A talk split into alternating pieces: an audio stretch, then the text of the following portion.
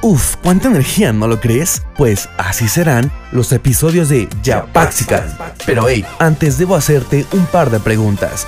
¿Conoces algo acerca de la animación japonesa o te consideras un gran fanático de esta? Si no sabes qué responder, sé que encontrarás la respuesta en este podcast. No te lo pierdas.